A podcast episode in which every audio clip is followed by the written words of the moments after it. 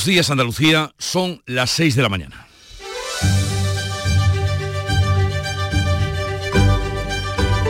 Despierta tu mente, descubre la realidad. En Canal Sur Radio, La mañana de Andalucía con Jesús Vigorra.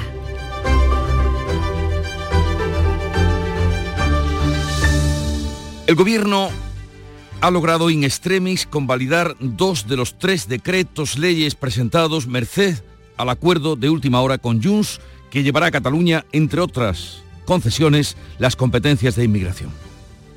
El tercer decreto, la reforma del subsidio de desempleo de Yolanda Díaz, lo han tumbado los de Podemos, sus compañeros en Sumar hasta hace tan solo unos días. No obstante, hay acuerdo también de última hora para introducir mejoras y contar con el sí de los de Ione Belarra. Veremos. Todo sucedió en un pleno, el de ayer, frenético, en el que Junts y Podemos dejaron al gobierno un aviso de lo que le espera esta legislatura. Los diputados de Puigdemont comenzaron anunciando su rechazo a los de decretos, pero en el último momento se ausentaron de la votación para salvar al gobierno que sacó adelante dos de los tres decretos por un solo voto. El que rebaja el precio del transporte, el de la luz o el del IVA de los alimentos necesitó dos votaciones por el error de un diputado de Sumar que provocó un empate. Junts hizo evidente lo que todo el mundo ve y el gobierno no quiere reconocer, que venderá caro su apoyo. En el acuerdo de ayer han conseguido blindar la ley de amnistía, las competencias en inmigración para Cataluña, la rebaja del IVA del aceite al 0% y la publicación de las balanzas fiscales de las comunidades autónomas para exigir la condonación de la deuda de Cataluña con el Estado.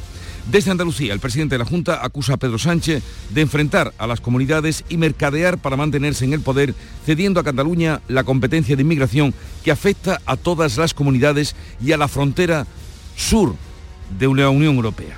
Mientras el Congreso debatía los decretos, la pasada tarde entraba en vigor el uso obligatorio de las mascarillas en los centros sanitarios.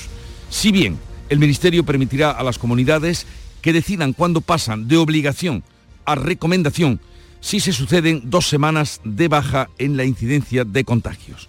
Por ahora, en Andalucía estamos muy por debajo de la media nacional en cuanto a contagios. Aún así, se acata la obligación de usar las mascarillas, es obligatorio, no lo olviden, aunque la Consejería estudia recurrirla. En Canal Sur Radio, La mañana de Andalucía con Jesús Vigorra. Noticias.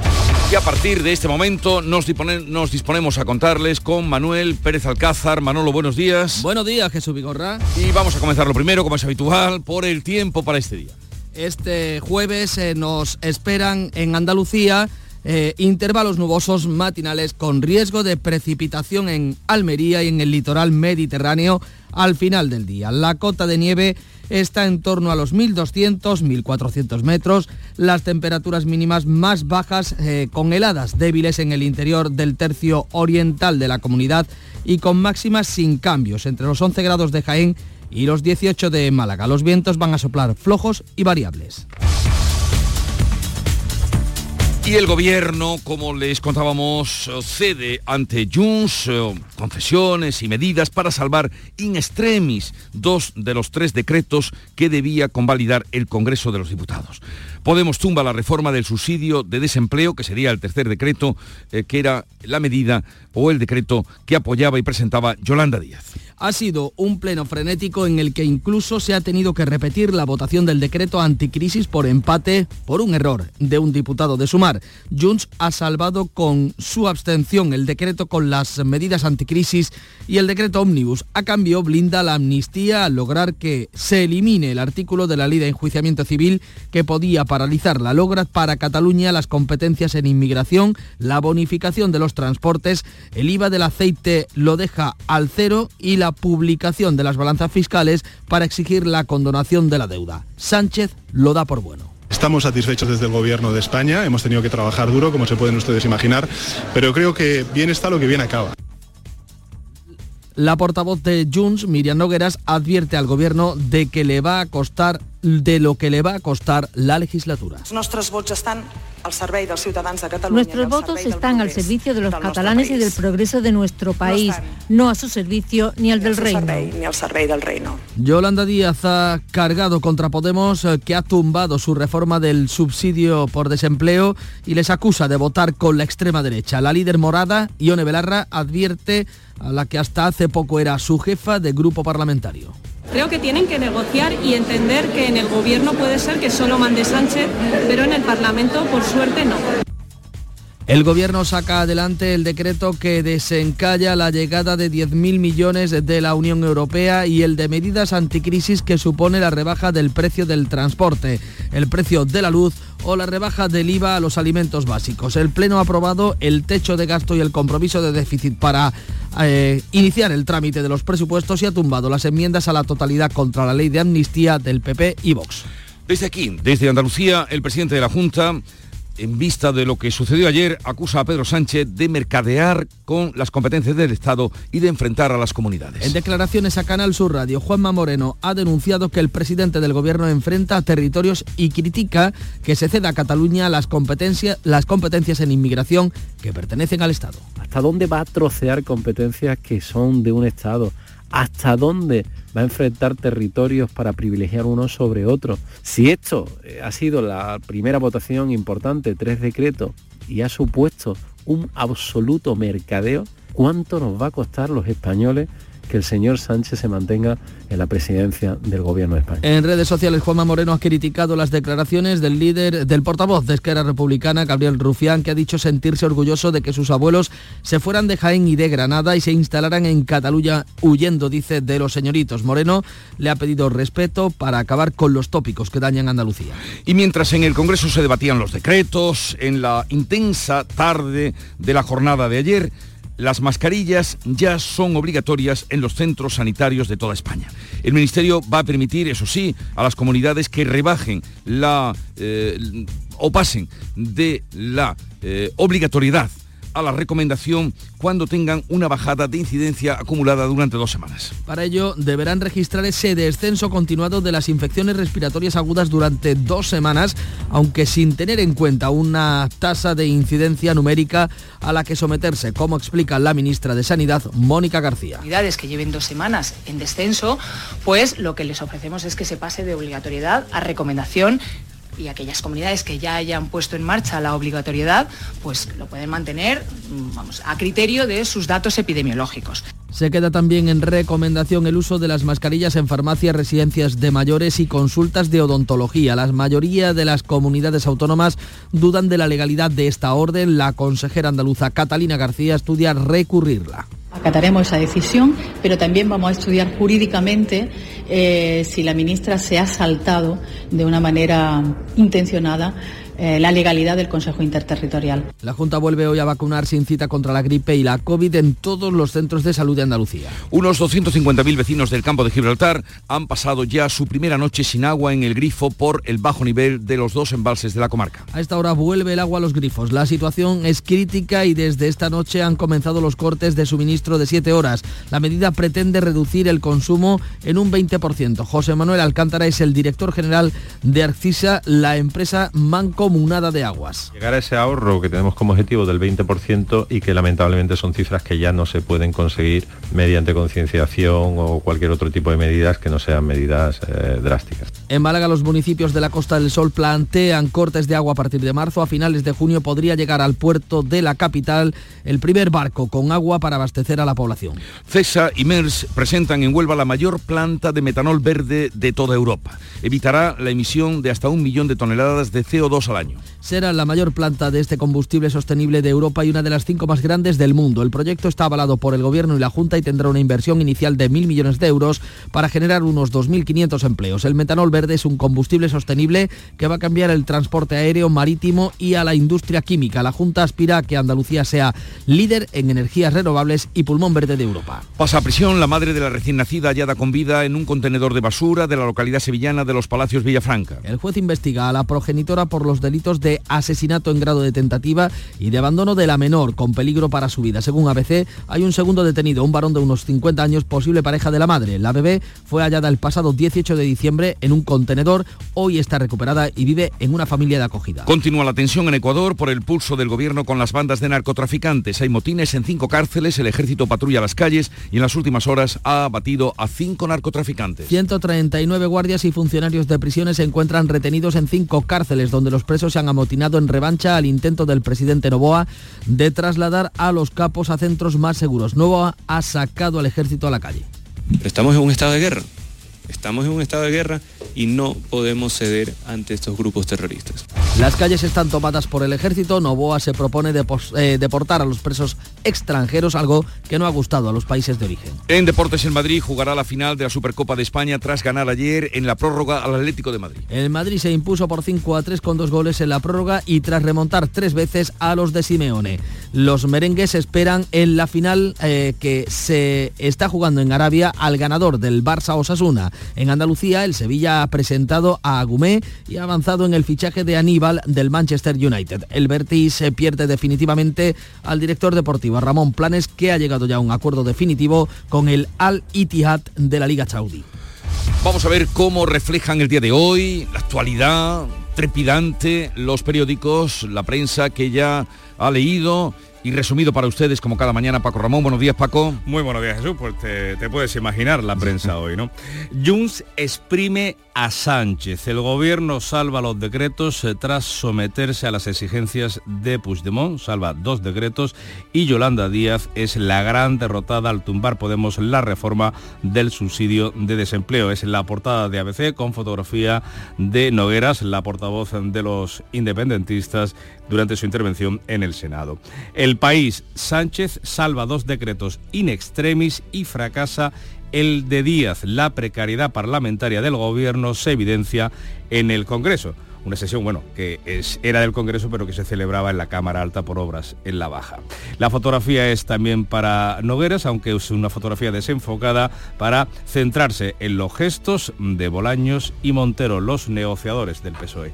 Puigdemont arrastra a Sánchez a un martirio de cesiones de Estado, titula El Mundo con fotografía de un presidente del gobierno muy sonriente, con los ojos cerrados, mirando a la vicepresidenta María Jesús Montero. En la vanguardia, Sánchez salva sus decretos clave, sus decretos clave con más concesiones a Junts. También una fotografía de portada que recoge en primer plano desenfocado a Nogueras, pendiente de las caras de Bolaños y Montero. Y cerramos con la razón. Junts somete a Sánchez y consigue importantes cesiones y añade el gobierno cae en el pesimismo, es imposible gobernar, entre comillas, y prevé más votaciones agónicas. Puigdemont ya espera los presupuestos. Vamos a la prensa internacional que también ha revisado y nos resume a todos. Beatriz Almeida, buenos días, Bea. Buenos días. El presidente de Ecuador reconoce que el país se encuentra en estado de guerra. El diario Primicias eh, cuenta 329 presuntos terroristas detenidos y 5 abatidos en 24 horas según el ejército. El diario Metro de Quito, prisión preventiva para 11 de los 13 terroristas que asaltaron la eh, TC Televisión de Guayaquil. Miramos ahora la guerra. El diario Man News, periódico palestino de Belén, recuerda que hoy va a tener lugar la primera audiencia de la Corte Internacional de Justicia en respuesta a la demanda presentada por Sudáfrica contra Israel bajo cargos de genocidio. El Times de Israel abre con una declaración de Netanyahu. Permítanme ser claro, Israel no tiene intención de desplazar a la población de Gaza. El primer ministro dice que el ejército tampoco ocupará permanentemente la franja. Vuelvo al continente americano. El New York Times abre con Donald Trump que defiende la inmunidad presidencial incluso para el asesinato de rivales políticos. Sus abogados sostienen que no puede ser procesado sin haber sido condenado eh, en el Senado en un juicio político, no puede ser procesado por el asalto al Capitolio sin haber sido condenado antes en el Senado. Y termino en Argentina. El Clarín eh, encabeza de este modo, el FMI libera 4.700 millones de dólares para apoyar el fuerte ajuste de Milei Y página 12 cuenta el cacerolazo por la cultura que ha congregado a miles de personas frente al Congreso y en 39 ciudades por los recortes y la represión cultural. La mañana, como siempre, comenzó con el Club de los Primeros y Charo Padilla, Lucero del Alba, buenos días. Hoy poco lucero porque está mucha niebla, no se ¿Pero ve. por qué te crees tú que me he puesto yo este Para brillar. este chaleco? Para brillar. Que parezco el bombón. En la noche. ¿eh? Envuelta en chocolate. Eres- Ah. hoy Parece una es un bombón de, de- chocolate. de- Sí, ¿cómo era? De Freixenet. ¿no? De Sí. Freixenet, ¿no? Freixenet. De cava, perdón. en fin. Muchas Yo muy le doy a la madrugada, sea la hora que sea. Hemos estado con Charo, que Charo es costurera en su casa, tiene ahí su tallercito. Sí. Y le cose, pues dice que hoy en día la gente no sabe ni coserse un botón. Yo le doy la razón, desde luego. No lleva todo. Ojalá bueno, hay gente que sabe y la mayoría que no sabemos. ojalá la tuviera yo al lado. Y hemos estado con Rafael, que es técnico de emergencia sanitaria. O sea, conduce la ambulancia, pero es técnico de emergencia sanitaria. Él reivindicando el título y, la- y el nombre de su profesión, de Lucena. Y hoy, que no sé si tú lo sabes, querido eh, Vigorra, es el Día Internacional del Agradecimiento. Y ha sido tan bonito escuchar a los oyentes del Club de los Primeros agradecer a personas varias. Eh, las cosas de, de su día a día y de verdad eh, eh, hoy creo que le, le- he- encontrado el por qué la gente del club de los primeros tiene ese carácter tan especial que lo tienen y es porque están rodeados de gente que los quiere mucho y eso es la clave y entonces están felices Hay que ser agradecidos. 5 de la mañana, porque yo sé que hasta ahora, yo que hasta ahora la gente se ha levantado hace poco y no ha oído el programa. Y merece la pena, la APP, la app. Gracias. De nada, siempre a ti. Un poco de música.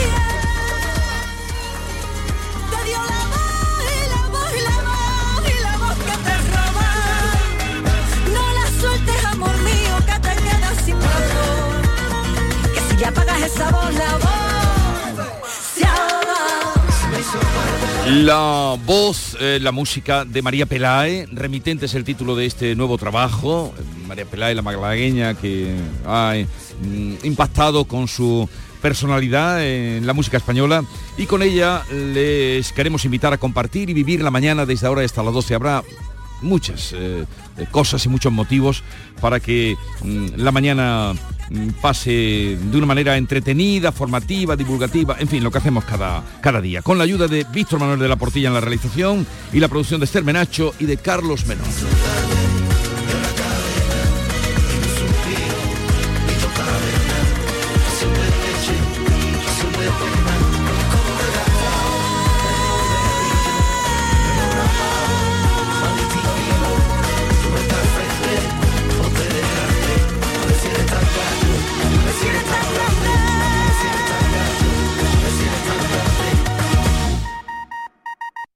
Si quieres disfrutar de la radio por la tarde, te espero de lunes a viernes a partir de las 4 en Canal Sur Radio. Te ofrezco complicidad, cercanía, risas y buen humor, las historias que pasan en Andalucía, actualidad, consejos sobre salud y muchas entrevistas. Cuento contigo. Así es la tarde de Canal Sur Radio con Mario Maldonado. Tres horas para disfrutar de la mejor radio hecha en Andalucía. De lunes a viernes desde las 4 de la tarde. Contigo somos más Canal Sur Radio. Contigo somos más Andalucía.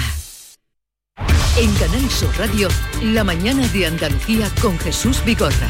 Noticias.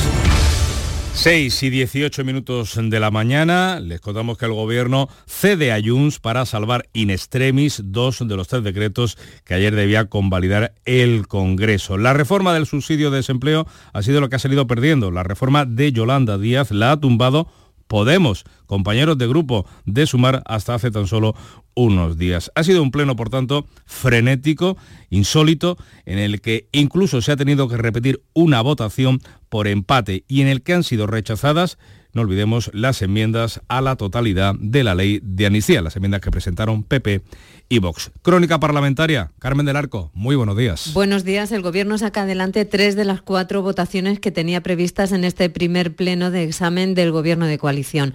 Lo ha conseguido, pero el acuerdo de última hora con Junts, que llevará a Cataluña las competencias en inmigración, sale adelante el decreto que desencalla la llegada de 10.000 millones de euros de la Unión Europea y también el de medidas anticrisis que supone la rebaja del precio del transporte, el precio de la luz o la rebaja del IVA en alimentos básicos. Este ha necesitado dos votaciones por el error de un diputado de Sumar, Gerardo Pisarello, que llevó a un empate inicial. Y queda en el cajón echado atrás el decreto de Yolanda Díaz por discrepancias con Podemos en el subsidio de desempleo. No obstante, hay acuerdo también de última hora para introducir mejoras en los próximos días y contar con el sí de los de Ione Belarra. Para Pedro Sánchez bien está lo que bien acaba y tiene reproches. Es bastante curioso ver cómo esta oposición destructiva que estamos sufriendo desde hace cinco años a esta parte considera que todo aquello que es bueno para la mayoría social de este país es malo en términos electorales para ellos. He escuchado al líder de la oposición decir que este es un día, bueno, oiga, lo tiene usted muy fácil. Apruebe usted un Real Decreto Ley que es bueno para los pensionistas de este país. Calificativos gruesos llegaban desde el Partido Popular, Alberto Núñez Feijó. Esta política, esta deshonra, esta humillación y este esperpento no nos lo merecemos. El Pleno ha rechazado las enmiendas a la totalidad de Vox y del Partido Popular a la ley de amnistía y ha aprobado dos puntos llevados por María Jesús Montero que son el pilar para que empiece ya el trámite de los presupuestos generales del Estado para 2024. Pues desde Andalucía la evolución de ese Pleno se ve así. El presidente de la Junta se ha mostrado muy crítico con Pedro Sánchez. En declaraciones a Canal Sur Radio, Juanma Moreno le ha acusado al presidente del Gobierno de mercadear con las competencias del Estado y de enfrentar a las comunidades autónomas. Juan Pereira. Juanma Moreno ha denunciado que el presidente del gobierno está enfrentando a territorios para privilegiar a unos sobre otros y ha considerado un mercadeo la primera votación importante de esta legislatura. Moreno ha criticado que se ceda a Cataluña las competencias en inmigración, que son, dice, de todos los españoles. Ayer vimos algo que, que ya sabíamos que iba a pasar, que es que el señor Sánchez, mm, por mantenerse en el poder, está dispuesto a mercadear competencias que son de todos los españoles, como ha sido la inmigración, en un país que es parte de la Unión Europea, que es frontera exterior y que se trocea esa competencia. Y sobre todo algo muy peligroso está haciendo el señor Sánchez, es enfrentar unos territorios con otros, es enfrentar unos ciudadanos con otros. El presidente de la Junta se pregunta qué va a suponer esta legislatura para los españoles y cuánto nos va a costar.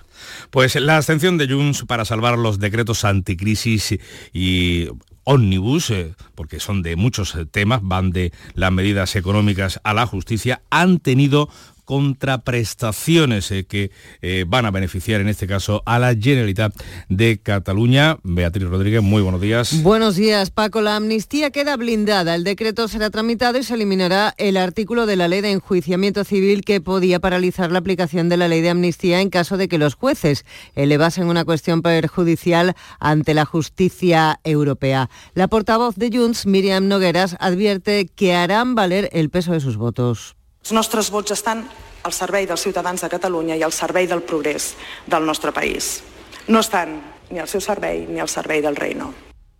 Junts dice haber pactado con el gobierno que las empresas tengan su sede donde realicen su actividad económica principal para forzar el regreso de las que se marcharon de Cataluña. También logran la bonificación por el estado de los transportes urbanos y la competencia total en materia de inmigración para Cataluña, una competencia que la Constitución reserva al Estado. Además, se rebaja el IVA del aceite al 0% y se publicarán las balanzas fiscales en las comunidades autónomas, es decir, cuánto se recauda y cuánto se invierte o transfiere en cada comunidad por parte del Estado Estado o algo que los de Puigdemont utilizarán para pedir la condonación de la deuda de Cataluña y reclamar la aprobación de un concierto económico a la vasca.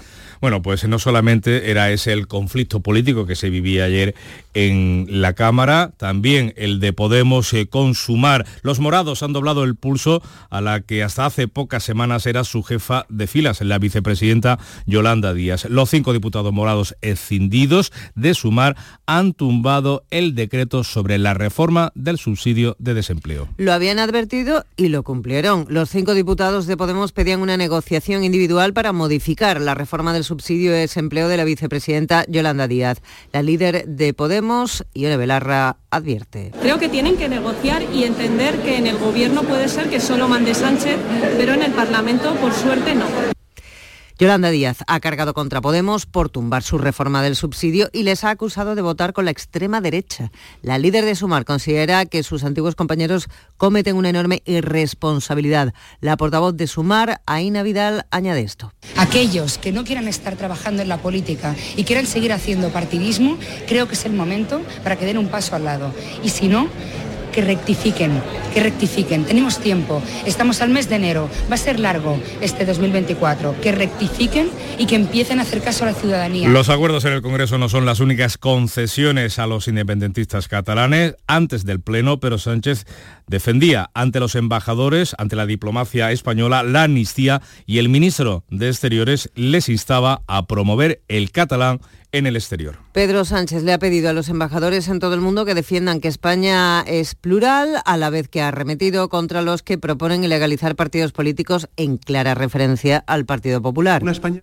una España segura de sí misma, que se acepta tal y como es, en toda su pluralidad, que, que, no se deja arrastrar por ese pensamiento reaccionario que plantea censurar manifestaciones culturales, perseguir al diferente o nada más y nada menos que plantear la ilegalización de quien piensa distinto la ilegalización de partidos políticos.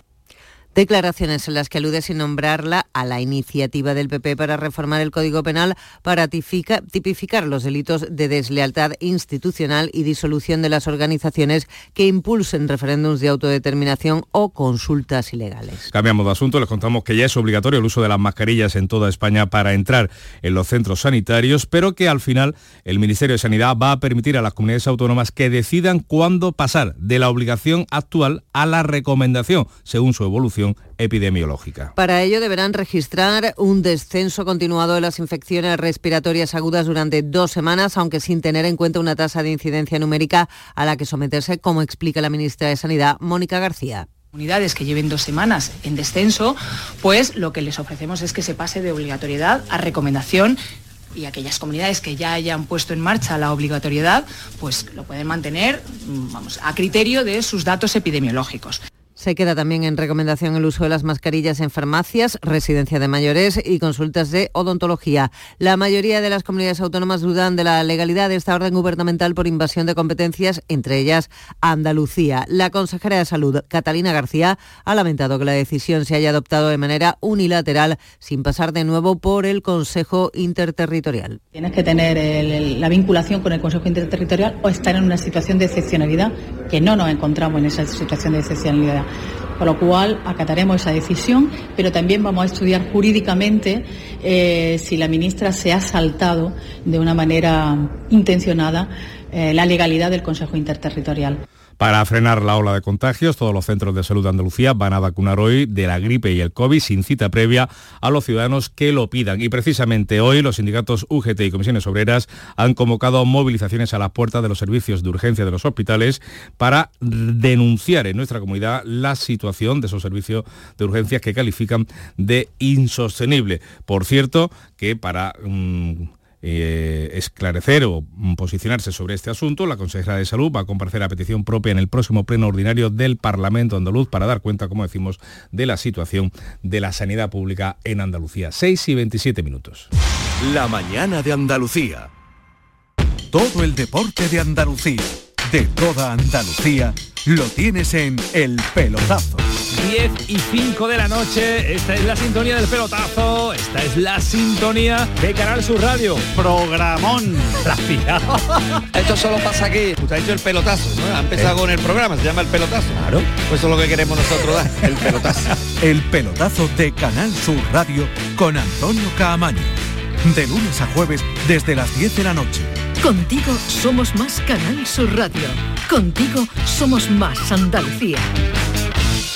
Contigo Deportes, Antonio Camaño, buenos días. Hola, ¿qué tal? Muy buenos días. El trabajo de la dirección deportiva en el Sevilla no se detiene después de presentar a Goumé ayer. Continúa buscando refuerzos en el mercado de fichajes y mientras lucha contra los problemas legales del Chelsea para poder incorporar a Fofana, en las últimas horas se ha avanzado notablemente en el fichaje de Aníbal, futbolista que llegaría cedido desde el Manchester United. Y en lo deportivo, el Sevilla sigue sufriendo un calvario con las lesiones y en algunos casos son los propios jugadores los que van enlazando una lesión tras otra. Le ha sucedido a unos cuantos en los últimos tiempos. Esa lista se apunta ahora Marcos Acuña, que después de varias semanas de baja sufre una nueva lesión. Y definitivamente en el Betis, Ramón Planes va a dejar la entidad verde y blanca, porque hasta ahora director deportivo del conjunto verde y blanco va a poner rumbo a Arabia Saudí, tal y como avanzó el pelotazo. Su salida es inminente tras llegar a un acuerdo con el Al-Attihad para iniciar un nuevo proyecto profesional. La voluntad del Betis siempre ha sido la de retenerle, dada su importancia en el club. Hubo varias ofertas, pero finalmente Planes se decantó por una nueva profesional en la Liga Saudita. Y en los Cármenes se ha cogido de maravilla, pues Augusto Batalla y Bruno Méndez fueron presentados en el día de ayer, los dos refuerzos invernales del Granada llamados a ser parte importante de la reacción del equipo en la segunda mitad de la temporada. Ambos han caído de pie en el equipo rojo y blanco, llegan para aportar fortaleza atrás y han contribuido a cambiar el ánimo del Granada. Y lo más importante, conseguir una victoria, la segunda de la temporada, tal y como sucedió en su debut ante el Cádiz.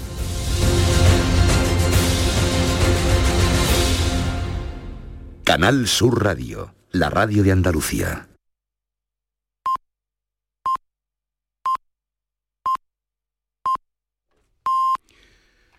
Andalucía despierta, son las seis y media de la mañana.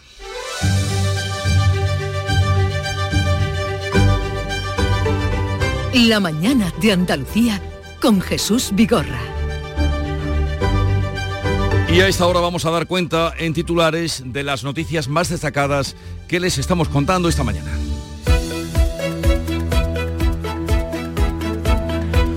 Lo hacemos con Bea Rodríguez. Junts salva dos decretos del gobierno a cambio de más concesiones y Podemos tumba la reforma del subsidio de desempleo. Los de Puigdemont llevan al límite la negociación con Pedro Sánchez que elimina de la ley las consultas de los jueces a la justicia europea, transfiere inmigración y empujará el retorno de empresas a Cataluña. Juanma Moreno acusa al gobierno de mercadear con el Estado y enfrentar a las comunidades. Sanidad no impondrá las mascarillas en las comunidades donde baje la incidencia de contagios. Para ello deberán registrar un descenso de las infecciones respiratorias durante dos semanas, aunque sin una tasa de referencia. Hoy son de uso obligatorio y hoy los centros de salud de Andalucía vacunan sin cita previa y además hay movilizaciones de los sindicatos en urgencias. Primera noche sin agua en el campo de Gibraltar.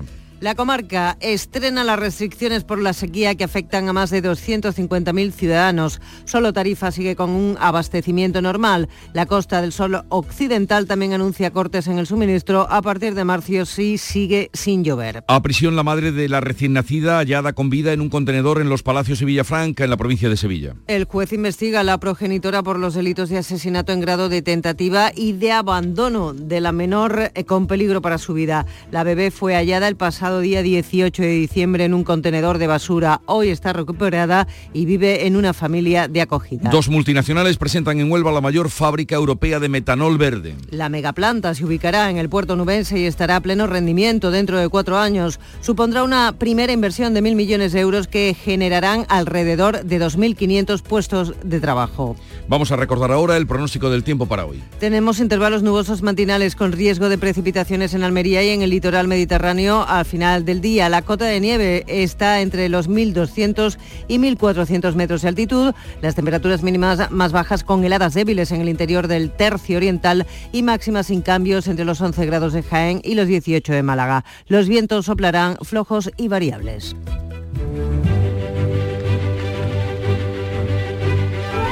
Vamos a recordar a San Higinio porque hoy es su día, papa y mártir. Fue el octavo papa en ocupar la sede de San Pedro entre los años 138 al 142, siglo II. Vivió durante el gobierno del emperador Antonio Pío, una época terrible para los cristianos, sufrió, sufrió martirio y sus restos se encuentran junto a los de San Pedro. Así es que ya saben, San Higinio, un nombre poco... ¿Cuántos habrá en España? Alrededor de 5.000. Ah, pues hay muchos. Alrededor de 5.000. ¿Habrá alguna zona de España donde sea... Yo tuve un director de periódico que se llamaba Higinio. Higinio. Sí, sí. San Higinio. Eh, pues mire, ¿quién lo diría? 5.000 en, Sí, en sí. España que se llaman Higinio. O Higinias, que habrá también. Algunas. Eh, tal día como hoy, estamos a 11 de enero, nació uno de los escritores más muy leídos en este país, muy queridos, Eduardo Mendoza, eh, escritor catalán, pero de los que escriben en, en español y que las ha tenido también allí con, Con su- todos. con, su- con- con aquellos que no en algún momento no lo han reconocido en Cataluña como escritor eh, catalán. Nació tal día como hoy en 1943, quiere decir que cumple 80 años. Felicidades, Eduardo, que tiene nueva novela a punto de salir. Es un libro realmente muy, muy agradable. Yo creo que, que, tiene una cosa que, claro, desde el punto de vista académico no es, no es muy riguroso, pero sí para un lector que es muy buen rollo. En el Quijote todo el mundo está de buen rollo. Don Quijote, Sancho, los que le pegan. Los, Esto to- fue con ocasión de, la concesión del premio Cervantes a Eduardo Mendoza. Y tal día como hoy, de 1993, se inauguraba en Tarifa, en Cádiz, el parque eólico más grande de Europa. Con unos molinos que luego fueron cambiando hasta los aerodinámicos que... Y que ni el Quijote los, de- los tiró abajo, ya que hemos hablado de Eduardo Mendoza. Tal día como hoy. Y la cita del día. Tenía varias, pero he elegido esta. Dice, los pactos políticos entre fracciones adversas son siempre de mala fe, aunque sean convenientes. ¿Lo has pillado? ¿Quién lo dijo? Lo has pillado, pues lo dijo. John William Cook, que a pesar de este nombre eh, tan anglosajón, fue un abogado político argentino, como allí en Argentina llegaba de todo el mundo, fue líder del ala izquierda del peronismo, le llamaban el hombre de Perón, y fue el presidente, bueno, a quien el presidente puso como apoderado del movimiento nacional justicialista. Y dice, repito la, Sí, la sí. cita, los pactos políticos entre fracciones adver- adversas son siempre de mala fe, aunque sean convenientes. ¿Cómo, te- cómo lo ves? Como diría el juez Calatayud, ¿cómo lo ves? ¿Cómo lo ves? ¿Cómo lo- Hoy tenemos cita con el juez Emilio Calatayud, por eso me he acordado, a partir de las diez y media, no se lo pierdan. Eh, bueno, vamos ahora con la segunda entrega de lo que la prensa andaluza dice en sus portadas y destaca. Paco. Pues la prensa andaluza también recoge lo que pasó ayer en la Cámara Alta, en esa sesión del Congreso, con esas votaciones, con esas eh, idas y venidas, con esas negociaciones, pero nos centramos en las noticias de Andalucía en este caso. Huelva Información, CESA y Maers impulsan a Huelva como centro energético de Europa, espaldarazo institucional al principal proyecto continental de metanol verde. Ahí está la fotografía de portada para los dos CEOs de las multinacionales eh, y el presidente de la Junta, Juanma Moreno. Europa Sur. La playa de Bolonia sufre un vertido de pellets similares a los de Galicia. Las perlas de plástico se amontonan en la base de la duna en pleno parque natural, movilizado, por tanto, un amplio dispositivo que toma muestras para detectar el origen de este material. Y cuenta el diario del campo de Gibraltar que un particular fue quien dio aviso al 1112. Al, al 112. La fotografía de portada es para esa macrooperación policial contra el narcotráfico en el campo de Gibraltar, pero también en otras provincias andaluzas, cerco al clan El Bubo con 30 detenidos. ¿Cómo Contamos le llaman, eh, perdona, a, a los peles mm, eh, de plástico? A las bolitas, ¿no? Las bolitas, ¿cómo le llaman? Que, que esto es una inundación que hay en los mares, ¿no? Bueno, le Tarra- llaman... Tarragona hay, Sí, tiene no sé cuántas la que más tiene el- Baleares y llegan de Tarragona llegan a Baleares lágrimas de sirenas Lágrimas de sirena. ¿Por qué será que lloran las sirenas?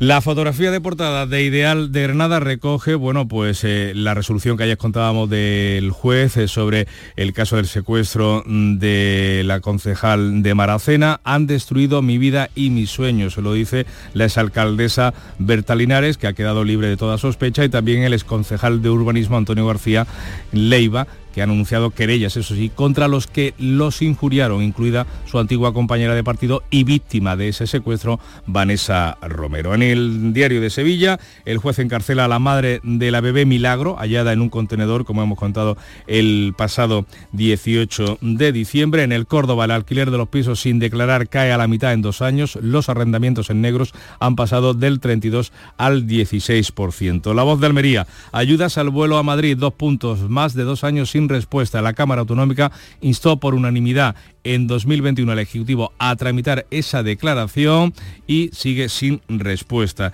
En el diario Sur, detenido por retener y violar a su exnovia en un hostal y cerramos con el ideal de Jaén que lleva eh, en su portada el paisaje del olivar rumbo a la UNESCO para que sea declarado Patrimonio Mundial de la Humanidad y en la columna de salida, en la columna lateral, el Pleno reprueba al exalcalde Millán con los votos de PP. eh, Jaime merece más y merece más y Vox por la supuesta compra de votos. Vamos ahora con la segunda entrega de la prensa internacional. Comienza en La Haya el juicio a Israel por genocidio. Ve Almeda. La Corte Internacional de Justicia, el Tribunal de Derechos Humanos de la ONU, celebra la primera audiencia. Leo en el New York Times. Sudáfrica, la denunciante, alega que Israel está está cometiendo actos genocidas para destruir a los palestinos en Gaza. Israel y su aliado Estados Unidos lo niegan. Los fallos del tribunal son jurídicamente vinculantes, pero su aplicación puede ignorarse. Rusia, por ejemplo, rechazó una orden de 2022 de cesar su guerra contra Ucrania. Miremos ahora a otro conflicto. El presidente de Ecuador reconoce el estado de guerra en su país. Publica el universo de Guayaquil. Cinco terroristas abatidos, 41 personas rescatadas y más de 300 detenidos entre los resultados de las acciones de las Fuerzas Armadas. Un grupo de élite está a cargo de localizar a alias Fito, el narco fugado. Un, un funcionario ha declarado que se fue por la puerta grande. Y un asunto de interés para España, la prensa belga confirma la candidatura de Didier Reinders a dirigir el Consejo de Europa. ¿Nos afecta esto? ¿Cómo nos afecta en algo? Pues sí, nos atañe, atañe al gobierno central porque en marzo Reinders se retiraría de su puesto actual de comisario europeo de justicia y no sería él quien medie entre el PSOE y el PP para renovar la cúpula del Consejo General eh, del Poder Judicial. La noticia sobre la candidatura, que es la segunda vez que se presenta, puede leerse en Le Soir. ¿Y qué cuenta hoy la prensa británica o qué te ha llamado la atención? Pues todos los periódicos hablan de justicia para las víctimas del escándalo de correo. Fijaos la fuerza que puede tener una buena serie de televisión. Contábamos el otro día que en Gran Bretaña 736 responsables de correo fueron condenados injustamente por fraude y robo a causa del error de un programa informático de contabilidad que los hacía pasar por ladrones. Ayer Rishi Sunak anunció que serán exonerados y compensados. León el Guardian. Nueva ley para absolver a las víctimas del escándalo de correo. Sus sentencias serán anuladas. Además, la directora del servicio postal en esa época ha tenido que devolver la medalla de oro del Imperio Británico por la presión de un millón de firmas recogidas en menos de una semana. Este asunto ha vuelto a la primera línea de actualidad gracias a una serie emitida por la cadena ITV a principios de mes. El señor Bates contra Correos. Este que fue un tema aburrido, un gote informativo que duró 15 años, de pronto lo ven millones de personas, le llega al alma y la reacción ha sido de indignación generalizada. El Bates de la serie es el actor Toby Jones, el que dio vida a Capote en el cine, y el Bates verdadero, que impulsó esta lucha, dice que no le importaría que la medalla que le han quitado a esta señora, que se la den a él. O sea que... Habrá ah, que ver la serie. ¿eh? Cómo eh, por la vía de, la, de, las emociones y también del talento para contar una historia se puede eh, retomar un caso más que perdido, ¿no? Que era, que era este que nos cuenta y que ya nos adelantabas el otro día. Vea, gracias. Hoy además que es el día del agradecimiento. no dejen ustedes también de dar las gracias, una palabra tan bonita. 6.42 minutos, sigue la mañana de Andalucía, sigue la información. Los fines de semana nos despertamos en los mejores rincones de Andalucía para que conozcas su historia, su cultura, sus curiosidades, sus leyendas. Te invitamos a conocer una Andalucía llena de talento, hermosa, fascinante y única. Andalucía nuestra, los sábados y domingos desde las 7 de la mañana en Canal Sur Radio con Inmaculada González. Contigo somos más Canal Sur Radio. Contigo somos más Andalucía. En Canal Sur Radio, la mañana de Andalucía con Jesús Vigorra. Les hablamos ahora de la sequía porque alrededor de 250.000 ciudadanos del campo de Gibraltar ya han pasado esta noche la primera con cortes de agua en la red de abastecimiento, una medida que se ha tenido que tomar ante el bajo nivel de los dos pantanos que abastecen esta zona de Andalucía. Ángeles Carreras. Los pantanos de Charco Redondo y Guadarranque apenas suman entre los dos 38 hectómetros cúbicos cuando tienen capacidad para 170. La situación es crítica y desde desde esta noche ya han comenzado los cortes en el suministro entre las 11 y las 6 de la mañana.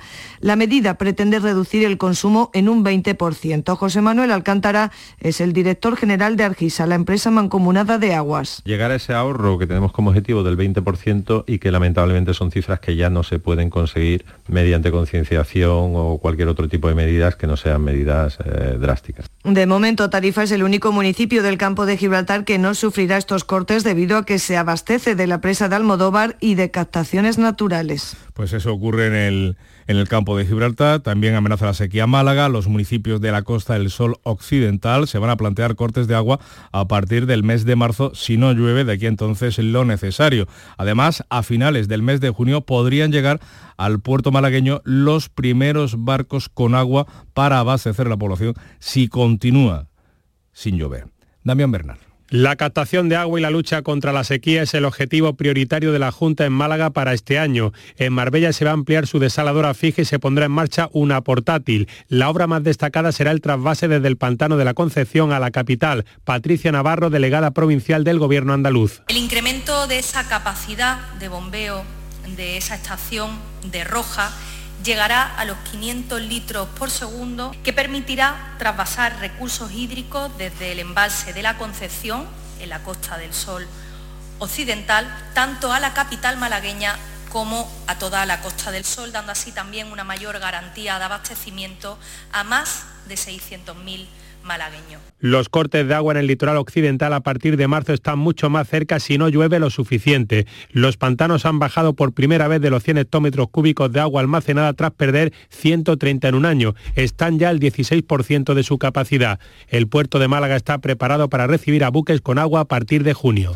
Y otro puerto andaluz, el de Huelva, en él se va a instalar la mayor megaplanta de metanol verde de toda Europa. El presidente de la Junta Andalucía ha asistido a la presentación de este proyecto junto a los responsables de las multinacionales eh, que van a implantar esta fábrica que va a permitir la reducción de un millón de toneladas de CO2 al año, la reducción de las emisiones de toneladas de CO2, de un millón de toneladas de CO2 cada año. Inmaculada Carrasco. El metanol verde es un combustible sostenible que cambiará el transporte marítimo, el aéreo y el de la industria química, que son los sectores más difíciles de descarbonizar. Será la mayor planta de metanol verde de toda Europa y una de las cinco más importantes del mundo. Andalucía, asegura el presidente, quiere ser líder de las energías renovables y convertirse en el pulmón de Europa. Andalucía se configura cada vez más como un pulmón verde de Europa.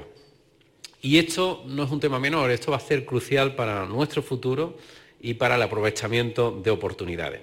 Así pues, Andalucía está dispuesta a capitanear la revolución energética como gran instrumento de transformación. El proyecto está avalado por el Gobierno Central y la Junta y auspiciado por dos grandes compañías del sector, CEPSA y Maers. Tendrá una inversión inicial de mil millones de euros y generará unos 2.500 empleos. Otro proyecto que empieza a hacerse realidad poco a poco es el Metro Sur de Granada. Hoy comienzan los primeros cortes de tráfico motivados por la ampliación, por esas obras, cambios en la circulación que se van a llevar a cabo en Churriana, en este municipio de la Vega Granadina, que es donde comienzan precisamente los eh, trabajos. Y cambiando de asunto, les contamos que la Fiscalía ha dado el primer paso para investigar el apaleamiento del muñeco que representaba a Pedro Sánchez eh, junto, la piñata, junto a la sede de Ferraz, al remitir a la Fiscalía de la Audiencia Nacional la denuncia del PSOE, que considera que los hechos pueden encajar como un delito contra las altas instituciones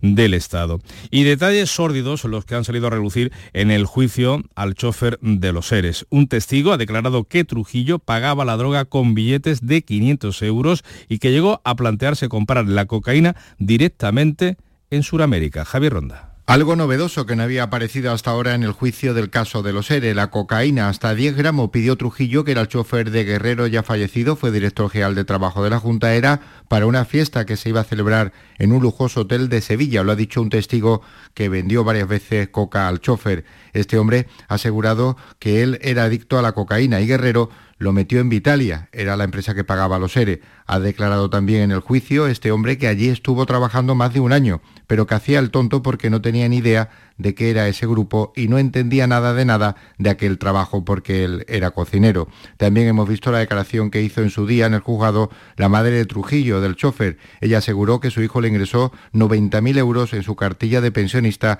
después le indicaba que llevara el dinero a otra cuenta corriente. Este jueves el juicio va a quedar visto para sentencia. Pues ni siquiera ha tenido que llegar a juicio. La exalcaldesa de la localidad granadina de Maracena ha anunciado acciones judiciales ahora contra la concejala secuestrada en febrero del año pasado después de que el juez haya archivado su causa, haya archivado la investigación por supuesta corrupción urbanística no por el secuestro, que sí sigue encausado el autor, el presunto autor material del rapto. Encarna Maldonado. El juez abrió una investigación contra la socialista Berta Linares y su concejal de urbanismo después de que la edil secuestrada, Vanessa Romero, vinculara su rapto con un complot relacionado con la corrupción urbanística. Ahora, casi un año después, el juez considera que no hay indicios ni pruebas que sostengan la acusación y la exalcaldesa lamenta el daño causado, anuncia querella contra Vanessa Romero y critica la actuación judicial. Dejamos a un lado la crónica judicial, nos vamos a la del carnaval. Fernando Pérez. Muy buenos días. Antes de la medianoche terminaba la segunda jornada de copla en el concurso del Gran Teatro Falla en la fase clasificatoria. Seis agrupaciones intervinieron, entre las que se encontraban la comparsa Los Fabricantes, que fue la que cerró, el coro El Gremio, que fue cabeza de serie, el coro del Chapa, la comparsa Los Benditos, los de Arritmia al 3x4, una chirigota, el Ciego de Trono, chirigota que venía emulando la figura de Froilán eh, figura real y también tuvimos la ocasión de disfrutar con la comparsa Las Mujeres de la Vida. Con el primer paso doble nos vamos a quedar de esta comparsa de Sevilla, de estas chicas que cantaron así de bien. Ya saben que hoy volveremos a las 8 de la tarde y que vamos a tener la ocasión de escuchar a la comparsa de Antonio Martínez Ares. Les esperamos. 7 menos 10 eh, llega el tiempo de la información local en Canal Sur Radio y Radio Andalucía Información. En la mañana de Andalucía de Canal Sur Radio, las noticias de Sevilla con Antonio Catoni. Buenos días. La madre biológica de la recién nacida que fue abandonada en los Palacios de Villafranca vive a 20 metros del contenedor donde la niña aparecía dentro de una bolsa de plástico. El juez la mandaba a prisión donde esta mujer ha pasado su primera noche. El Ayuntamiento de Sevilla, por otra parte, alerta sobre una estafa de falsos bonobuses que circula por las redes, un supuesto sorteo de 500 tarjetas de transporte para viajar gratis en los autobuses de Tusam. Recomienda al consistorio no clicar ningún enlace. Y atención a los que tengan caseta de feria porque hemos conocido que el lunes que viene se abre el plazo para abonar las tasas de licencias para la edición de este año 2024. El tráfico acaba de abrirse el puente del Centenario tras un nuevo corte esta madrugada por las obras de ampliación. Atención a la niebla que está presente en algunas zonas de la provincia en estos momentos, aunque se va ya despejando. Porque hoy el tiempo pues vamos a tener cielos eh, con intervalos nubosos, aunque esas nubes van a ir desapareciendo. Las temperaturas mínimas en descenso, las máximas con pocos cambios. 15 vamos a alcanzar en Écija y Morón, 16 en Lebrija y Sevilla, donde ahora tenemos 5 grados. Enseguida desarrollamos estos y otros asuntos, realiza Cristina Nogales. Atención amantes del arte. Ante la gran demanda de visitantes, la exposición inmersiva Van Gogh Grandes Éxitos amplía su estancia en Sevilla. Disfruta esta experiencia única hasta el 14 de abril en el Pabellón de la Navegación. Compra tu entrada en van-gogh.es. En Canal Sur Radio, las noticias de Sevilla. Ha pasado su primera noche en prisión la madre biológica de la recién nacida que aparecía en un contenedor de basura en los Palacios de Villafranca el pasado 18 de diciembre. La mujer ha comparecido este miércoles ante el juzgado de Utrera que lleva el caso. Ya había reconocido los hechos ante la Guardia Civil tras ser detenida el martes en una finca del pueblo donde se había escondido. Así lo confirmaba el delegado del Gobierno en Andalucía, Pedro Fernández hay un reconocimiento expreso por parte de la detenida de que es la madre biológica del bebé aparecido muerto a escasos 20 metros del domicilio donde ella vive, dentro de un contenedor. Parece que ese reconocimiento lo ha hecho también en presencia de su propio abogado. Los agentes le imputan los delitos de asesinato en grado de tentativa y de abandono de menor con concreto peligro para su vida. Según eh, publica ABC, hay un segundo detenido, posiblemente pareja de la madre, presunto eh, cooperador en el plan para deshacerse de la pequeña. Esta niña estuvo 10 días ingresada en el hospital de Valme, está ya recuperada y sigue con su familia de acogida. Por otra parte, les contamos, la Policía Nacional ha desmantelado cinco puntos de venta de droga en el barrio de Bellavista, en Sevilla, y ha detenido a nueve personas con antecedentes. Los agentes han intervenido más de un kilo de cocaína y heroína, además de varias armas y una plantación de marihuana. Cuenta el portavoz policial Antonio Talaverón que las quejas de los vecinos han sido fundamentales para llevar a cabo esta operación. Durante los registros de los distintos narcopisos se intervinieron, además de sustancias estupefacientes, material policial que la banda podría haber empleado para intervenir drogas a otras organizaciones criminales, una placa policial falsa, una defensa oficial policial y un arma corta tipo pistola simulada. Y en el barrio de Torreblanca, el centro de transformación eléctrica, el transformador de la calle Torre Laguna, ha quedado calcinado por una sobrecarga en la red originada por un consumo desmesurado por fraude eléctrico. Es lo que dice Endesa, que cifra en un 60% el fraude en el barrio, 60%, y denuncia la proliferación de enganches ilegales. Ya se trabaja en un nuevo transformador que cuenta con una inversión de 250.000 euros. Son las 6 y 54. En el hospital y en los centros de salud, los fisioterapeutas te aportan salud y bienestar, fisioterapia y calidad de vida unidas para beneficio de las personas. Fisioterapeutas, profesionales esenciales para tu salud. Es un mensaje del Sindicato de Enfermería SATSE Sevilla. Las noticias de Sevilla. Canal Sur Radio. Atención a esta estafa que circula por las redes sociales. Anuncia un supuesto sorteo de 500 tarjetas de transporte para viajar gratis en los autobuses de Tusam. Piden activar un enlace para participar en una encuesta.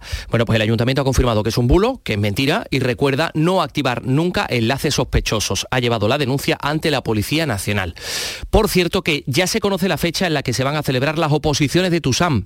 El examen va a ser el 4 de febrero. Se busca cubrir hasta 250 vacantes de conductores unas incorporaciones que se esperan antes de fechas clave como Semana Santa y Feria. Hay 1.750 aspirantes, casi 400 de ellos son mujeres. La convocatoria se abrió el pasado mes de octubre y es el mayor concurso oposición de la historia de Tusam.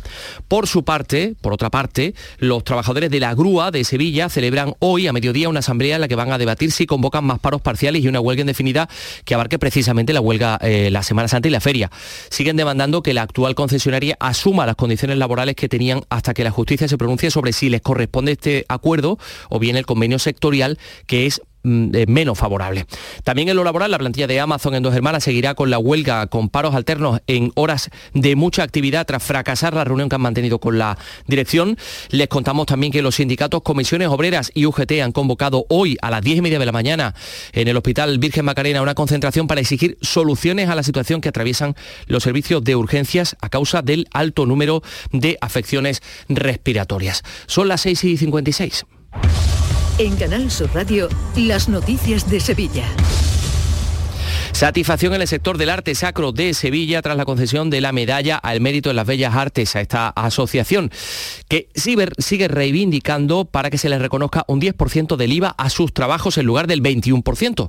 Tras la concesión de la medalla al eh, mérito que agrupa a estos profesionales, el presidente Francisco Carrera Iglesias, Paquili, ha explicado a Canal Sur Radio que eh, esta iniciativa de la medalla partía del anterior ministro de Cultura, Miquel Iceta, que visitaba la exposición de arte sacro en el ayuntamiento cuando en la exposición descubrió todo lo que hacemos los artistas dedicados al arte sacro, vio y entendió que aquello había que reconocerlo de alguna forma. Entonces él, él lo que me dijo, dice, bueno, no te preocupes que vamos a trabajar para conseguir que se os dé la medalla.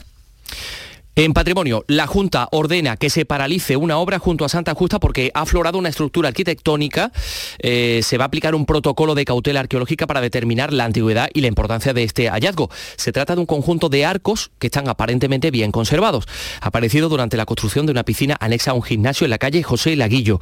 Y el ayuntamiento se ha puesto en contacto con la Delegación de Cultura para poner en marcha el protocolo de la ley de patrimonio. Por otra parte, hablando de patrimonio, los representantes de ADEPA, de la Asociación en Defensa del Patrimonio de Andalucía, y del área de urbanismo del ayuntamiento tienen previsto hoy un encuentro para abordar los resultados de los trabajos que se acometen en las atarazanas. Dice ADEPA que no se corresponde con lo que se ha proyectado.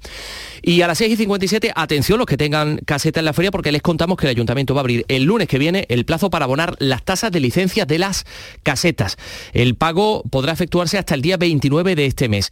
Por otro lado, entre los días 16 y 31 va a permanecer abierto el plazo para solicitar la adjudicación de licencias de carruajes para poder acceder al, al Real durante el horario del paseo de caballos.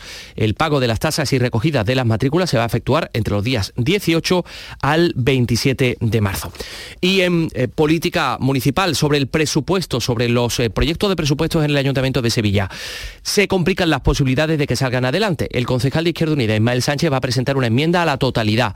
La formación se desmarca de las conversaciones que puedan mantener sus socios de Podemos, sus socios de coalición, que han presentado 19 enmiendas parciales. Así lo dice Ismael Sánchez de Izquierda Unida unos presupuestos que no vienen a resolver los problemas de nuestra ciudad y que mucho menos eh, vienen a reducir las desigualdades, más al contrario se profundizarán en las mismas.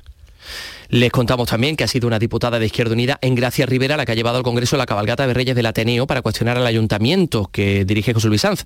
Durante el debate, eh, Rivera ha remetido contra los populares por el atuendo del rey Baltasar. Escuchen. La cabalgata ha salido un empresario sevillano como rey mago, blackface y vestido de torero con faldas y sin montera. Ha generado muchísimos chascarrillos, pero ¿saben qué se esconde detrás de los chistes y de los memes? Pues que las niñas y los niños del polígono sur tuvo la cabalgata de Reyes el 2 de enero y adujeron como motivo que no podían cubrir determinados servicios. Vamos con los deportes. Antonio Camaño, buenos días. Hola, ¿qué tal? Muy buenos días. El trabajo en el Sevilla de la Dirección Deportiva no se detiene tras presentar ayer a Goumé. Continúa buscando refuerzos en el mercado de fichajes y mientras lucha contra los problemas legales del Chelsea para poder incorporar a Fofana en las últimas horas, se ha avanzado notablemente en el fichaje de Aníbal, futbolista que llegaría cedido desde el Manchester United. Y definitivamente Ramón Planes deja el Betis. Ayer fue oficial y el hasta ahora director deportivo del conjunto verde y blanco pone rumbo a Arabia Saudí. Tal y como avanzó el pelotazo, su salida a la Liga Saudita ya es oficial. Y la Compañía Nacional de Danza estrena esta noche en el Teatro de la Maestranza el ballet La Silfid, uno de los ballets románticos más antiguos del mundo.